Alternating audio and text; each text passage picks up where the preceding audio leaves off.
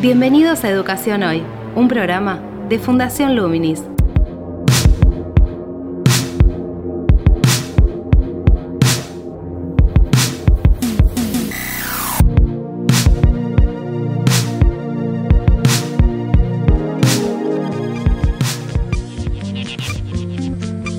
Hola, ¿qué tal? Soy Gabriel Latorre y estoy dando comienzo a Educación Hoy, el podcast que hacemos desde Fundación Luminis abordando temáticas relativas a educación en Argentina. Hoy volvemos a estar con Marcos Orteu, director ejecutivo de Fundación Luminis. ¿Cómo estás, Marcos? ¿Qué tal, Gabriel? Muy contento de acompañarlos en esta edición del podcast. Estamos haciendo un especial hoy porque la temática este, merece, digamos, que, hagamos este especial con una serie de voces y entrevistados, ¿no? Correcto. Se lanzó el Consejo para la Calidad Educativa desde el Ministerio de la Nación, que, que engloba a 35 actores diferentes del sector privado, público, docente, organizaciones, de la sociedad civil, universidades, provincias, nación. Así que era una deuda de, ya más de 15 años la conformación de este consejo y, se lanzó y esperemos que, sea un éxito, que no quede en lo testimonial de eh, lanzamiento, sino que profundice en los problemas variados y profundos que tiene la educación argentina y, que requiere. Le tenemos mucha esperanza al mismo porque tiene nombres eh, de colegas conocidos, de, nombres eh, interesantes y que saben mucho de la educación argentina, así que le deseamos la mejor de las suertes en este nuevo proceso. Así es, es un ámbito que estaba ya concebido en el artículo 98 de la Ley Nacional de Educación del año 2006. Así que es verdad, como, como planteabas, es, es una deuda, ¿no? Es interesante la pluralidad del espacio y hoy en las entrevistas que realizamos intentamos dar cuenta un poco de, ello. ¿no? Vamos a entrevistar primero a Gabriela Dicker, que es la secretaria de Evaluación e Información Educativa del Ministerio de Educación de la Nación, que está impulsando este consejo. Vamos a entrevistar también a un conocido, Alberto Croce, director ejecutivo de Fundación Voz, que bueno, comparte un espacio con vos, ¿no? también que trabajan sobre un tema de educación en el cual están intentando incidir por una mejora. Correcto, somos tanto Fundación Luminis como Fundación Voz y, Alberto en nombre de la CADE, la campaña de, educación. Eh, trabajamos en el grupo Compromiso por el Financiamiento Educativo, que, buscamos trabajar por, por, más y una mejor distribución de los fondos eh, para la política educativa, porque sabemos que, que una parte importante de mejora del sistema educativo viene por el lado de financiación. Así que somos colegas de Alberto en esta, en esta misión. En breve vamos a estar haciendo un, un, programa también sobre, sobre la temática del financiamiento educativo. Así que bueno, seguramente contaremos con tu voz, Alberto, y algunos otros referentes más. También entrevistamos a Silvia Bustamante, representante del gremio de docentes privados, eh, SADOP, a nivel nacional como para tener una, visión también de cuáles, eh, cuáles son los temas que les interesan a este gremio, cuáles son los temas que les interesa a un referente como, como Alberto Croce y bueno, también cuál es la concepción del espacio en la voz de Gabriela Dicker. Si te parece, los escuchamos. Dale, Marcos. Avanti. Actualidad en Educación Hoy. El Consejo Nacional de la Calidad de la Educación es un órgano asesor del Ministerio de Educación cuya creación estaba prevista ya en la Ley de Educación Nacional en el año 2006, en el artículo 98 de la ley, que establece eh, el mismo artículo cuáles son las funciones del Consejo, que fundamentalmente conciernen al asesoramiento y al acompañamiento de las políticas de evaluación del sistema educativo, eh, la realización de propuestas para la mejora de la calidad y la equidad del, del sistema educativo, contribuir a la difusión de la información que se produce sobre el sistema educativo nacional. Eh, en definitiva, es un, es un órgano cuya conformación es muy amplia, la propia ley prevé cuáles son los sectores que deben estar representados en este Consejo y que tiene una función fundamental de generar un ámbito muy plural desde el punto de vista sectorial y desde el punto de vista de los distintos posicionamientos sobre la educación eh, para pensar cómo mejorar la educación en la Argentina. Gabriela, a ver, primero que nada celebro que se esté cumpliendo con la ley, dado que, como bien decís, es una deuda pendiente de, ya varios años y que lo estén impulsando. Me salen dos líneas. Primero, ¿cómo te imaginas el funcionamiento de este consejo en la práctica? Y en segundo lugar, ¿por qué se demoró tanto? Que creo que es una deuda que no tiene colores políticos, sino que es una cuestión de que se debía del sistema en general. Sí, voy a, voy a empezar por tu última pregunta, que es una pregunta interesante que yo también me hago. nosotros encontramos registros aquí en el Ministerio de Educación de una sola reunión que alguna vez tuvo este consejo convocado en su momento por Juan Carlos Tedesco cuando era ministro de Educación, pero nunca se había reglamentado su conformación y su funcionamiento, que es necesario hacerlo porque la ley prevé algunas líneas muy generales y creo que no, no se convocó antes probablemente porque los ámbitos de debate amplios y plurales también forman parte de una decisión y un posicionamiento político que el ministro Trota y bueno nuestro presidente tienen como como como un punto fundamental no la construcción de consensos en los ámbitos más plurales posibles y por eso lo, reglamentamos. El ministro emitió una resolución que reglamenta su funcionamiento y su composición y se, y se llamó ahora que funcione. En cuanto a su dinámica de funcionamiento, va a ser hay, hay, algunos aspectos que están previstos en la reglamentación, es un consejo amplio, son 35 miembros, porque la cantidad de sectores y la pluralidad que exige necesariamente va ampliando ese órgano pero eh, tenemos previsto en la reglamentación que pueda funcionar en distintos tipos de reuniones, no necesariamente siempre en reuniones plenarias, sino que distintos sectores de los consejeros y consejeras serán convocados a tratar en profundidad algunos temas. En otros casos acercarán al Consejo, a la presidencia del Consejo, propuestas, producción de informes, diagnósticos, etcétera, que eh, una vez consolidadas van a tener tratamiento en las sesiones plenarias. La idea es que tenga por lo menos tres sesiones plenarias al año, pero muchas reuniones de trabajo con distintas conformaciones. El objetivo de, de estos, de este espacio digamos, de, de trabajo es que se materialicen líneas de acción concretas, políticas concretas, tienen una dinámica de plazos en ese sentido.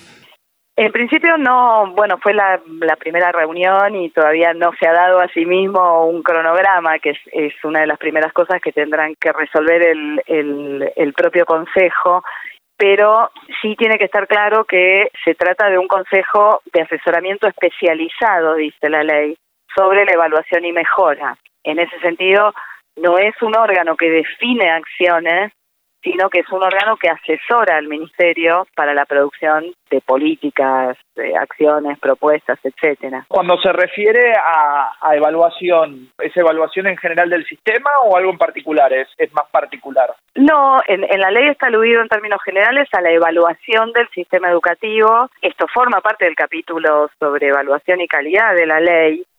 Esto es, tiene que ver con la evaluación entendida como, como un procedimiento de producción de información sobre aspectos muy diversos del sistema que nos tiene que permitir producir un juicio de valor, o sea, evaluar qué tanto estamos cumpliendo con los propósitos, el, el propósito central que establece la ley, que no es otro que asegurar a todos y a todas el acceso al derecho, el ejercicio del derecho a, a una educación de calidad con independencia de sus condiciones de origen. Que en este sentido la propia ley de educación nacional nos, nos obliga a pensar la evaluación del sistema educativo en términos de evaluar qué tanto estamos generando condiciones para ejercer ese derecho.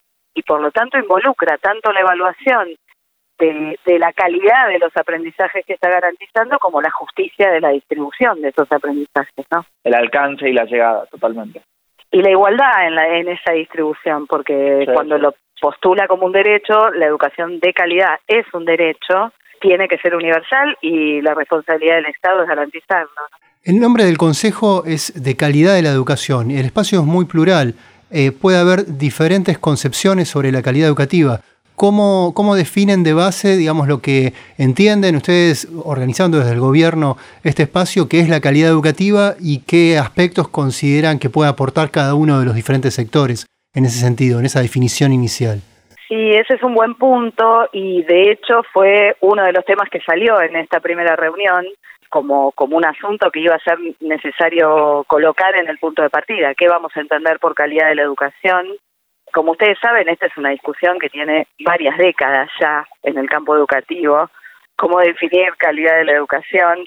Lo que nosotros desde el gobierno estamos sosteniendo y vamos a sostener en el Consejo como, como un principio irrenunciable es que la calidad de la educación tiene una relación directa con la cuestión de la igualdad de la distribución de ese bien que sería educación de calidad, por muchas razones, entre otras, incluso por una razón técnica, si uno mira los resultados de los sistemas de evaluación de la calidad a través de pruebas de aprendizaje en los comparados internacionales, son los países que, tienen una educación más igualitaria, una distribución más equitativa bien educación los que obtienen mejores resultados en sus sistemas, con lo cual nosotros vamos a entender que la clave estratégica sobre la que tenemos que trabajar es la necesidad de garantizar el acceso igualitario a una educación de calidad. Entonces acá hay dos conceptos que nos interesa pensar juntos y esto es lo que vamos a proponerle al Consejo considerar al mismo tiempo, ¿no? Gabriela, te estamos haciendo esta entrevista en el medio de, un proceso de, de educación a distancia o educación virtual, mejor dicho, y de gran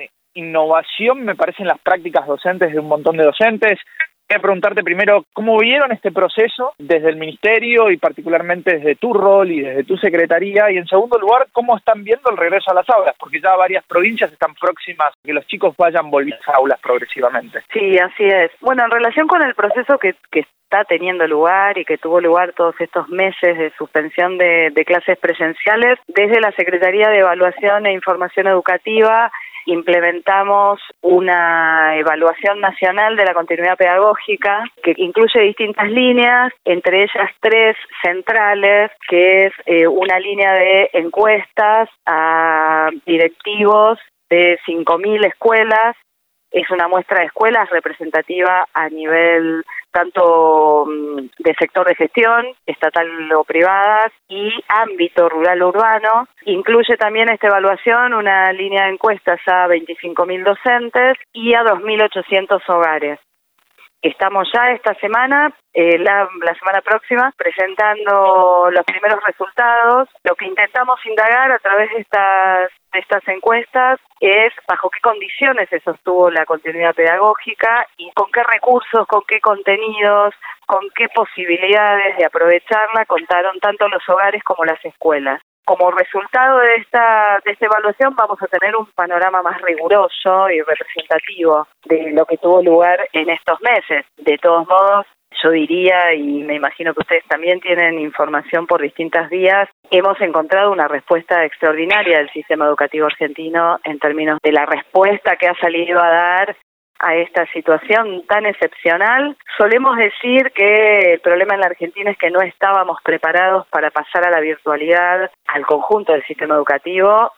No quiero dejar de decir que ningún sistema educativo del mundo estaba preparado para pasar de un día al otro a modalidades a distancia o modalidades virtuales toda la educación escolar y también que en la Argentina encontramos acá un límite muy importante que es el límite de la desigualdad en la distribución de posibilidades de acceder a la virtualidad. Yo diría que lo que estuvo ocurriendo no fue exactamente educación virtual, el casi 50% de los hogares no cuenta con conectividad y el único dispositivo digital que tienen es un celular. El 40% de las escuelas en Argentina todavía no tienen conectividad, de modo que se ha sostenido una modalidad, sí, en los hogares conducida del modo en que han podido encontrar las escuelas y los docentes, que han sido muchos y muy creativos, conducida por la escuela. Pero el resultado de esto va a ser seguramente una situación muy heterogénea y con un riesgo muy fuerte de profundización de, las desigualdades previas. ¿no? La situación de, deserción, de abandono en, la escuela secundaria, eh, con este, en este contexto, con la crisis de la pandemia, se, se acentuó en, en muchos casos por varias de las condiciones que vos mencionás, aparte de las situaciones familiares o de los grupos de convivencia de, los alumnos. Me refiero a situaciones socioeconómicas. ¿Qué, ¿Qué, tipo de estrategias están visualizando para trabajar esta problemática que se va a evidenciar aún más cuando se dé el regreso a las aulas? Sí, en principio hay que ver efectivamente cuánto aumenta. Todos tenemos toda la, la, hipótesis de que efectivamente la desvinculación de la escuela que se tuvo durante estos meses va a dificultar más todavía el regreso a las aulas de muchos adolescentes. Este es un tema que nos preocupa mucho.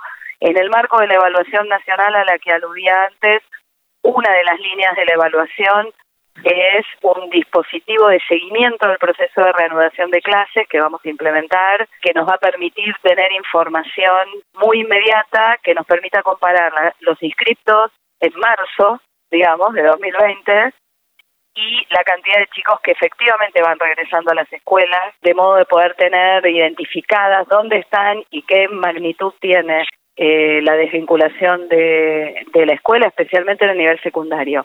Sobre este tema se está trabajando y el, ministro anunció un conjunto de medidas que van a estar articuladas en torno a un programa que va a tener la función específica de identificar a los chicos y generar distintas estrategias de revinculación con la educación escolar. Básicamente ir a buscarlos. Sí, sería ir a, ir a buscarlos y buscar además maneras incluso de transición para regresar a la escuela. Porque como bien sabemos, a veces es más fácil identificarlos y más difícil lograr que vayan a la escuela y se queden en condiciones muy complejas. Entonces también habrá que buscar algunas maneras de vincularlos con el conocimiento y con el aprendizaje, quizá bajo formatos no escolares o no tan escolares, para luego poder ir avanzando en la revinculación. Va a ser un proceso realmente muy complejo. Pensemos que entramos a la pandemia en la Argentina con la mitad de los chicos bajo la línea de pobreza, de los chicos y chicas en edad de la educación obligatoria bajo la línea de pobreza, y las proyecciones es que esto va a aumentar de, de una manera muy considerable. Así que va a haber un conjunto, una batería de acciones muy específicamente destinadas a abordar ese asunto. Gabriela, te, quedó media perdida en, el, en la charla el tema de regreso a clases. Vos trajiste un panorama que en lo personal a mí mismo me preocupa, que es que es cierto, esta no es educación virtual tradicional como podemos hacer, no sé, en la universidad o en algunos contextos. Esta es una educación en crisis en las cuales se trata de hacer lo que se puede. Y ahí el regreso a clases es fundamental y celebramos de que algunas provincias estén volviendo al aula próximamente. ¿Cómo, cómo ves ese proceso? ¿Qué preocupaciones tenés? ¿Qué, ¿Qué medidas te generan esperanza de ese proceso de regreso a las aulas? Sí, bueno, es un proceso que va a iniciar ya a partir del mes de agosto, en principio en nueve provincias de la Argentina que están transitando la fase 5 de la pandemia. Va a empezar de manera escalonada, esto es lo que ya había establecido el Consejo Federal de Educación en su resolución, en su última resolución. El regreso va a ser escalonado, progresivo, escalonado de acuerdo a condiciones sociodemográficas y a la situación de la pandemia en las distintas localidades y escalonado también en función de lo que identificamos como los puntos críticos de la trayectoria escolar que requieren más rápido volver a la presencialidad. Por ejemplo, finalización de nivel educativo obligatorio en general, las provincias que están volviendo van a priorizar el regreso de eh, los chicos y chicas que están en el último grado de primaria y último año de secundaria. Como ustedes saben, las escuelas ya no van a poder volver a ser habitadas por toda su matrícula a la vez. Por lo tanto, el regreso también va a ser alternado, con alternancia de días, de horarios por semana. En cada caso se están definiendo distintos modelos de alternancia eh, por lo tanto todavía va a conservar esta vuelta a la escuela una proporción importante de educación en el hogar, solo que con una conducción ya más directa desde la escuela, porque los chicos van a tener alguna presencialidad. Entonces, no van a volver todos, en principio no se van a abrir todas las escuelas, sino las que tengan condiciones de seguridad sanitaria por, por la fase en la que están de la pandemia en sus respectivas localidades. Y tenemos, por supuesto, la enorme preocupación de la complejidad que significa gestionar la enseñanza al conjunto de los chicos de una escuela, a pesar de que algunos van a estar yendo, otros no van a estar yendo, y los que están yendo van a ir de manera alternada. Esto nos ponen muchos desafíos, ¿no? Didácticos, organizativos, curriculares. Justamente uno de esos desafíos, o por uno de esos desafíos quería consultarte, porque hablando con, diferentes docentes eh, de nivel primario y nivel secundario, plantean, digamos, la dificultad del estado emocional en que van a volver también muchos chicos, donde está presente el miedo, donde hay angustias, donde hay emociones que tienen que ver también con, los meses de aislamiento, de no ver a, sus compañeros y tener esa expectativa de reencontrarse. Y son todos aspectos, toda esta dimensión emocional que hacen también a las condiciones de, aprendizaje. Y una, una, inquietud que tienen muchos docentes es qué tipo de, estrategias de acompañamiento en ese sentido se, se, pueden llegar a desarrollar para implementar en las escuelas. Me refiero a gabinetes psicopedagógicos, asistencia de, en educación emocional, asistencia psicológica. Sí, esa es una cuestión fundamental que, que para nosotros también es una preocupación prioritaria. De hecho, en el regreso a clases, el Instituto Nacional de Formación Docente ha generado un dispositivo que es una capacitación de una semana completa por la que van a transitar todos los docentes de la Argentina antes del inicio de clases.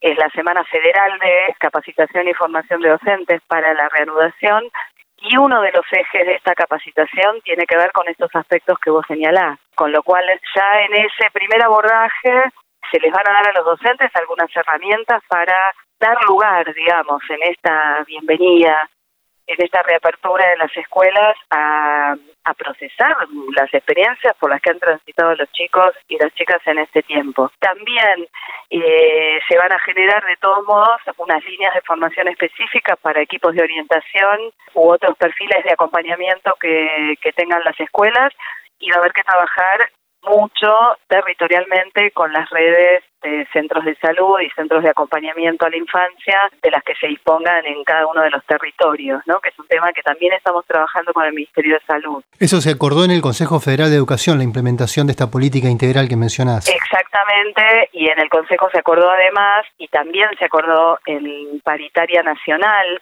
en la paritaria sobre condiciones de trabajo, que el reinicio de clases requería una capacitación específica del conjunto de los docentes. ¿Es algo que reclamaron los, los sindicatos en ese aspecto? Exactamente, fue eh, en parte puesto sobre la mesa y acordado en la paritaria nacional con los sindicatos y también acordado con los ministros de Educación en el Consejo Federal, porque también fue una recomendación del comité de expertos que, que designó el ministro para asesorar en el proceso del regreso a las clases.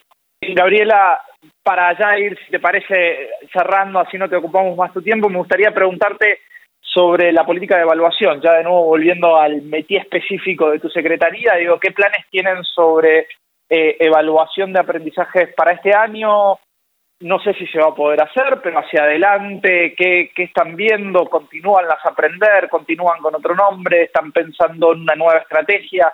¿Qué, qué tienen en la cabeza en lo que es evaluación evaluación y evaluación de aprendizajes en particular. Nosotros veníamos trabajando desde la Secretaría, de hecho armamos nuestro plan de trabajo y los propósitos de la Secretaría y lo presentamos a los ministros de Educación provinciales prepandemia en un en una política de evaluación del sistema educativo que por supuesto involucra la evaluación estandarizada de aprendizajes, pero que entendemos tiene que poder realizarse sobre un conjunto mucho más amplio de indicadores. Con esto quiero decir la evaluación del sistema educativo, que la vamos a sostener. En principio, nuestra, nuestra propuesta es eh, tener evaluaciones censales de cada uno de los niveles educativos cada dos años y evaluaciones muestrales sobre distintos problemas en los años alternados pero el concepto sería que evaluar el sistema educativo no es solo, no puede reducirse. No, no solo el contexto, sino también el funcionamiento de las escuelas. Lo que no podemos es reducir la evaluación de la educación a la aplicación de pruebas estandarizadas de aprendizaje.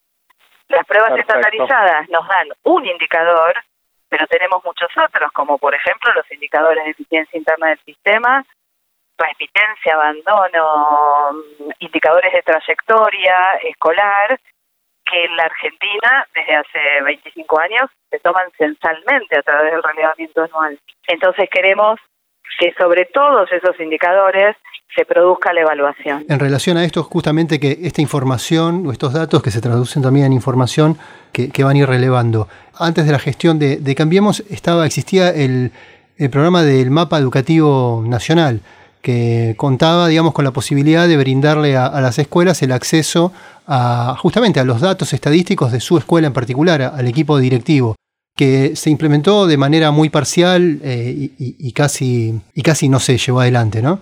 Es muy pocos directivos sabían de la existencia de ese programa. ¿Ustedes tienen pensado alguna estrategia en ese sentido, digamos, como para reactivar ese canal de acceso a información y a datos por parte de equipos directivos de cada escuela, luego de los relevamientos, a través de una plataforma digital donde eso se puede actualizar, puede haber un feedback? Nosotros tenemos pensado dos cosas en, en la línea de qué se hace con los resultados y para qué se usa esta información. Una es generar un portal de información educativa nacional que compile toda la información educativa que se produce, que ponga a disposición el uso y abra el uso de las bases de datos y que pueda mostrar los datos de manera tal que resulten accesibles, tanto a un público lego, a las familias, a la opinión pública, a quienes quieran enterarse de la situación educativa de la Argentina, como a un público más experto.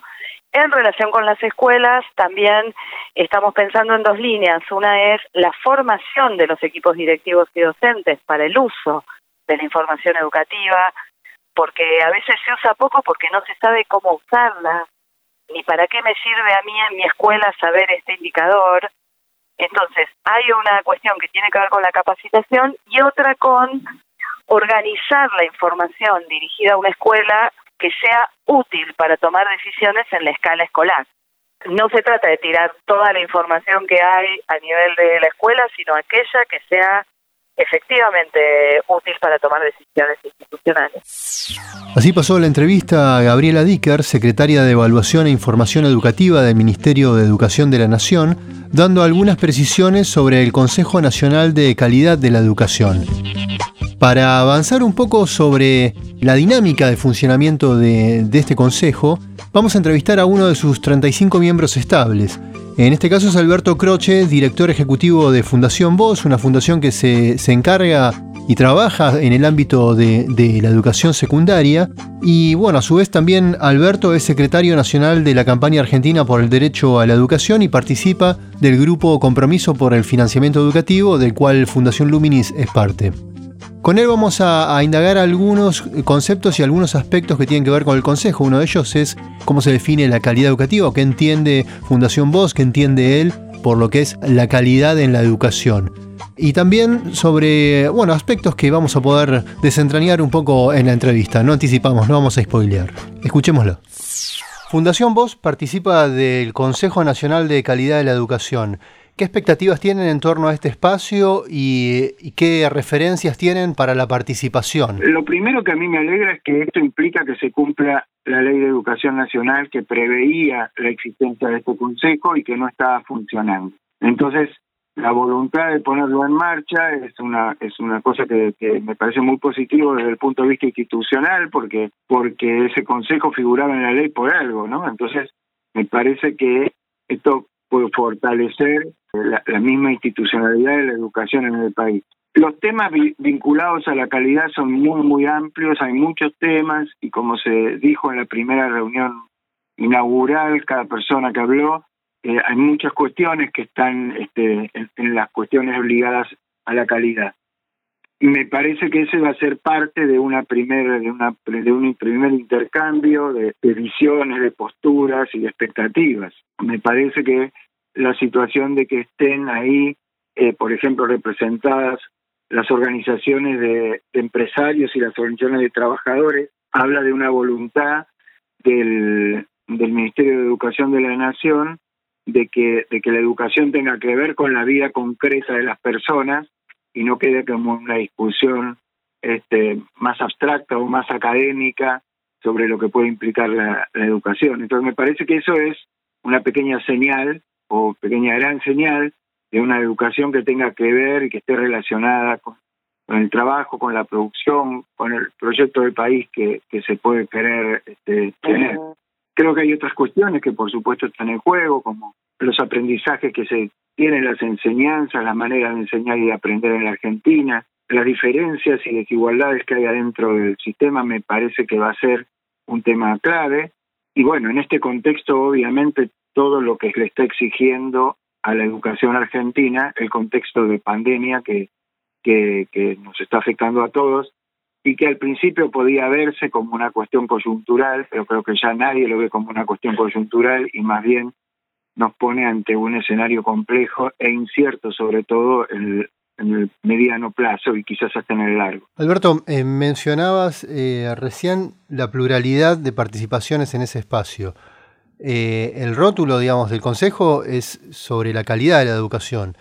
Como cada una de esas personas o instituciones y o instituciones eh, puede tener un, concepto diferente de, de, o en algunos aspectos, de la calidad educativa, eh, sería interesante si, si podés definir cuál es el concepto que tenés vos o que tiene Fundación Vos sobre lo que sería la calidad en la educación.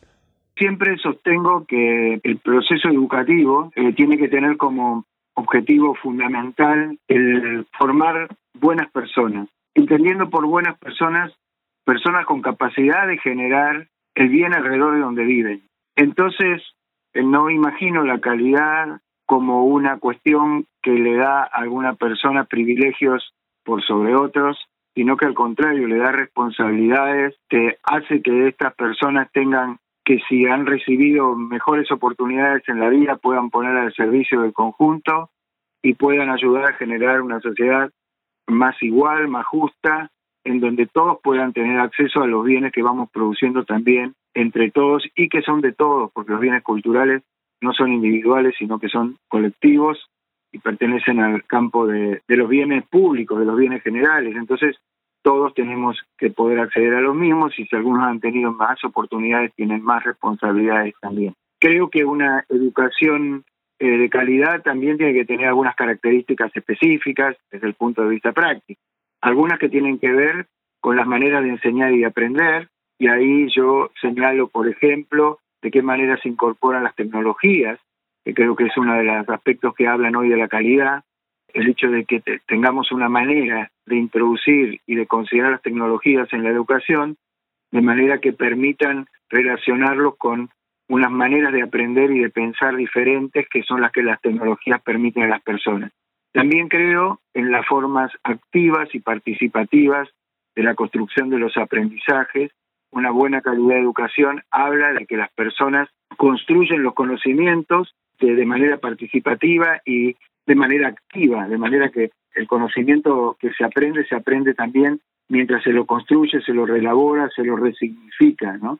Y esto me parece importante porque no limita el aprendizaje a una cuestión de memorización y de repetición, sino una cuestión de elaboración y de transformación del mismo conocimiento. O sea, una cosa se aprende cuando uno la puede incorporar y reprocesar con sus propios paradigmas conceptuales y demás. Creo que también una educación de calidad es una educación que vincula fuertemente la educación con la realidad y el territorio de la persona en donde uno vive. Un territorio que es local por un lado, pero por otro lado es, es regional, nacional y global también finalmente, pero bueno, parte de, un, de una cuestión local. Entonces, eh, creo que el aprendizaje es situado en el territorio en donde la persona está, por eso creo que el currículum tiene que estar tan en relación y en diálogo con lo que el lugar y, el tiempo y el espacio en que vive en la comunidad educativa. También imagino que la calidad tiene que ver con la participación de las organizaciones sociales y comunitarias en la vida de la comunidad educativa. No imagino una escuela de calidad como una escuela blindada, cerrada y en burbujas, sino una escuela abierta que se enriquece y que enriquece a su entorno. Por eso siempre he apoyado, por ejemplo, todas las propuestas de aprendizaje-servicio, los proyectos, trabajo por proyectos y todo lo que implique que la escuela ponga su conocimiento al servicio de, de la comunidad. Por supuesto que creo que también la calidad de educación hace a una manera de considerar a los docentes de una manera también de calidad. Como decimos en el grupo de financiamiento educativo, una, una educación de calidad necesita un presupuesto de calidad y parte de ese presupuesto tiene que ver con tener en cuenta siempre las mejores condiciones posibles para el trabajo docente, para la formación docente, para la dedicación docente. Debemos ir hacia la idea de un docente por cargo, con tiempo en la escuela, con tiempo para planificar, con tiempo para dialogar con los estudiantes, para relacionarse con la comunidad. Entonces, son todas cuestiones que hacen a un modelo de calidad de la educación que es lo que esperamos, ¿no? Este último tema respecto a la formación docente y, el docente, digamos, con un cargo, por ejemplo, a, nivel secundario, que es donde fundamentalmente trabaja Fundación Voz, ¿es una, una temática que plantearían en el Consejo? ¿Traccionarían en función de, de, que se dé ese cambio? Seguramente, porque, por supuesto, no solamente nosotros, creo que también serán los sindicatos docentes, pero Me parece que como sociedad civil y como organizaciones, como vos, sabés, Gabriel, nosotros hemos estado trabajando mucho eh, en, en consultar a un montón de actores sobre qué esperaban de la secundaria y una de las cosas que hemos podido escuchar es esto de que los docentes tengan más tiempo, dejar de lado el docente taxi, tener un docente que pueda trabajar en equipo en la escuela, bueno, todas estas cuestiones. De manera que para nosotros esta es una, como llamamos, una bandera de transformación de la secundaria. Seguramente vamos a ir por ahí y también vamos a, a recomendar que se profundicen todas las estrategias de capacitación docente posibles. Yo creo que esta pandemia, por otro lado, ha mostrado las cosas buenas y también las debilidades que, ha tenido la formación docente en la, en la Argentina, ¿no? Debilidades que algunas tienen que ver con situaciones inesperadas, ¿no? Porque algunas de lo que pasó en la pandemia nadie imaginaba que iba a suceder y menos en esa velocidad, pero creo que nos puso en evidencia de que muchísimos de nuestros docentes no estaban preparados para, para el uso de las tecnologías y la enseñanza eh, un poco más a distancia o a virtualidad, aunque no es exactamente eso lo que ha pasado, creo que eso es un gran desafío, pero así como eso han sido otras cosas que esta situación nos ha permitido mirar y nos hace ver que necesitamos trabajar con mucha fuerza. ¿no? Yo creo que la formación docente es una de las cuestiones muy importantes, no solo la inicial, sino también la, la, formación en servicio, y ojalá que, podamos este, avanzar en, en eso porque es clave para pensar en la calidad de educación. Bien, esto que acabas de mencionar, que son, digamos, definir prioridades, ¿no? Desde diferentes sectores que conformarían ahora, hablando un poco en el marco del Consejo, ¿no? Conformado por integrantes de diferentes sectores con visiones también diferentes, está planteando entonces que tal vez una línea de trabajo sería el, el coordinar o acordar prioridades. Ahora, una vez que se definen prioridades, esas prioridades implican, digamos, acciones para trabajar sobre ellas. Eh, ¿Vos considerás o un objetivo tuyo o una expectativa, como volviendo a la pregunta inicial sobre el trabajo del Consejo, es que lo que se hable allí, lo que se acuerda allí, se transforme en, políticas de acción concretas en educación y considerás que eso es posible? Hay prioridades de la macropolítica y hay prioridades que hay que establecer en cada escuela. Si algo escuchamos nosotros, yo por lo menos en todo este tiempo, es el pedido de los directores de las escuelas, de los mismos supervisores, de los docentes, de que se los escuche y que se tenga en cuenta las realidades locales para poder dar respuesta a los problemas locales. Porque pretender grandes decisiones que sirvan para todos, en pocas cosas eso va a ser posible. Porque el, problema concreto, el lugar, en la escuela que está en el barrio tal, de tal pueblo del país, eh, quienes tienen los elementos, las posibilidades de ver con qué se cuentan son quienes están en ese lugar y tenemos que confiar que cada compañero o compañera que está trabajando ahí, cada directivo, cada, cada padre de familia también tiene un saber que puede poner al servicio de, esa comunidad para encontrar las mejores soluciones para responder a los problemas. Entonces hay que hacer un equilibrio, no imaginar que las cosas vienen todas de arriba para abajo, sino que también tenemos que tener mucha capacidad de escucha en este momento a qué es posible en cada lugar. Ahora, ¿se pueden poner prioridades a nivel nacional que se transformen en políticas públicas? Yo creo que sí, que hay cosas que sí se pueden priorizar y que pueden marcar de alguna manera líneas educativas importantes para los próximos años. Me parece que sí, eh, y hay cosas que, por ejemplo, tenemos que trabajar, tenemos que lograr que en la educación inicial todos los chicos tengan las salas a las que tienen que tener derecho, los chicos desde los tres años tienen que poder estar por lo menos el sistema educativo y eso tiene que estar disponible y hoy no lo está. Tenemos que mejorar muy fuertemente la infraestructura de todas nuestras escuelas, o sea, no, no podemos seguir con infraestructura deteriorada y en ese sentido hay que trabajar muchísimo para que las escuelas estén en las condiciones dignas necesarias para trabajar. Ahora lo vemos por la pandemia, pero pero esto excede la pandemia y era previo a la pandemia. Tenemos que poder encontrar también, en respecto a la educación secundaria, algunas de las cosas de los cambios, de las transformaciones que son urgentes y que ya están demasiado postergadas, han venido por tiempo. Hay que trabajar en una ley de educación superior en la Argentina, también que vincule todo lo que es este, la universidad con el proceso y el proyecto de desarrollo nacional. Hay que priorizar la formación docente muy fuertemente y hay que trabajar en eso o sea, creo que hay líneas de política que hay que establecer y hay que establecer lineamientos y que sí valen y que sí son posibles. Son grandes líneas, después vendrá la aplicación ejecutiva y práctica. Y por supuesto, algo que hemos trabajado ya conjuntamente con ustedes también, el hecho de redefinir una, una nueva ley de financiamiento educativo que garantice que todas estas cosas se puedan hacer. Escuchamos a Alberto Croce, director ejecutivo de Fundación Voz, una fundación que se enfoca en la mejora del nivel educativo secundario.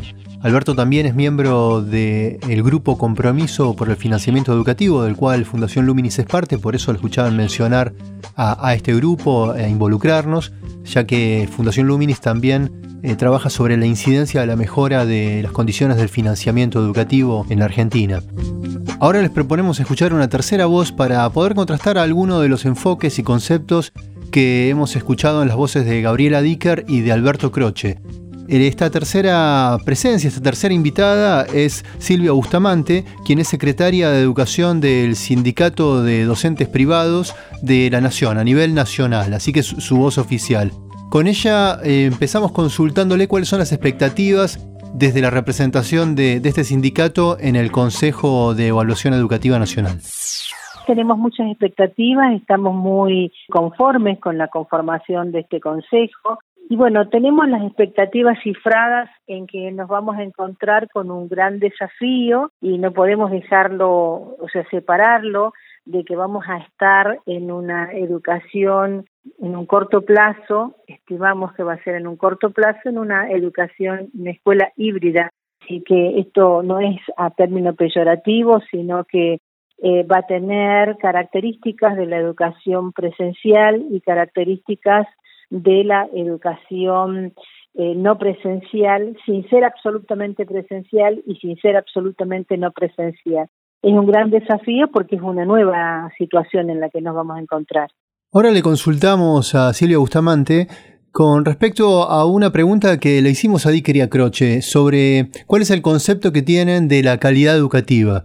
Lo importante es lo que se va a realizar como calidad de la educación, o sea, que no sea una mirada solamente centrada en aprendizajes medibles y que sirvan para yanquear, sino que tenga una mirada más integradora en la que estén todas las aristas de lo que significa el derecho a la educación. Por último, le preguntamos respecto a cuáles son los objetivos, los intereses que tiene SADOP en cuanto a traccionar determinados temas en función de incidir en algunos cambios en la educación. Hay que ver eh, de analizar las distintas políticas que se van a implementar y que se implementan y con las que se está trabajando, el impacto que tienen en el corto plazo, en el mediano plazo.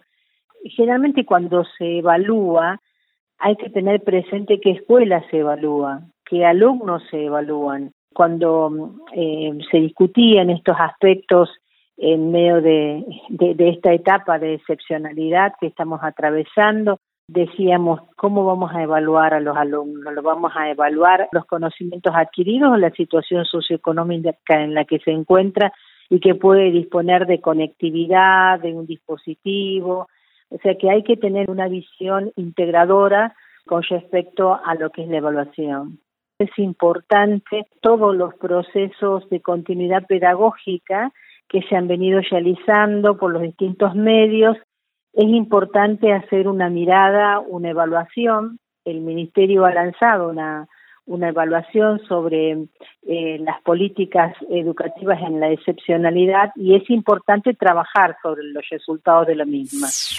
Bien, así pasaron por Educación Hoy las voces de Gabriela Dicker, secretaria de Evaluación e Información Educativa del Ministerio de Educación de la Nación, Alberto Croce, director ejecutivo de Fundación Voz, y Silvia Bustamante, representante del gremio docente de docentes privados eh, a nivel nacional. Tres, tres este, voces que están conformando este consejo de evaluación de la calidad educativa. Correcto, y vamos a hacer seguimiento de, este proyecto, vamos a estar trayendo más voces, me imagino, a medida que vayan avanzando las semanas y el, Consejo empiece a funcionar, así que prometemos hacer seguimiento del trabajo de, de este Consejo. Bien, y nos encontramos también con Marcos, con vos, el próximo podcast, que es nuestro podcast del boletín mensual que nosotros emitimos, al cual se pueden suscribir desde el sitio web de Fundación Luminis, www.fundacionluminis.org.ar. Y allí vamos a entrevistar a Miguel Especho, un especialista, eh, bueno, un psicólogo y un especialista también en la cuestión de, los vínculos, ¿no? Como para abordar esta temática en, el contexto de la pandemia. Totalmente, fundamental. Eh, el acompañamiento de los chicos y el acompañamiento de docentes y familias en este periodo tan complejo. Bien, Marcos, nos reencontramos entonces la próxima. Hasta la semana que viene, Gabriel. Hasta la semana que viene. Te invitamos a participar de Educación Hoy a través de las redes sociales de Fundación Luminis, arroba Infoluminis o nuestro sitio web www.fundacionluminis.org.ar.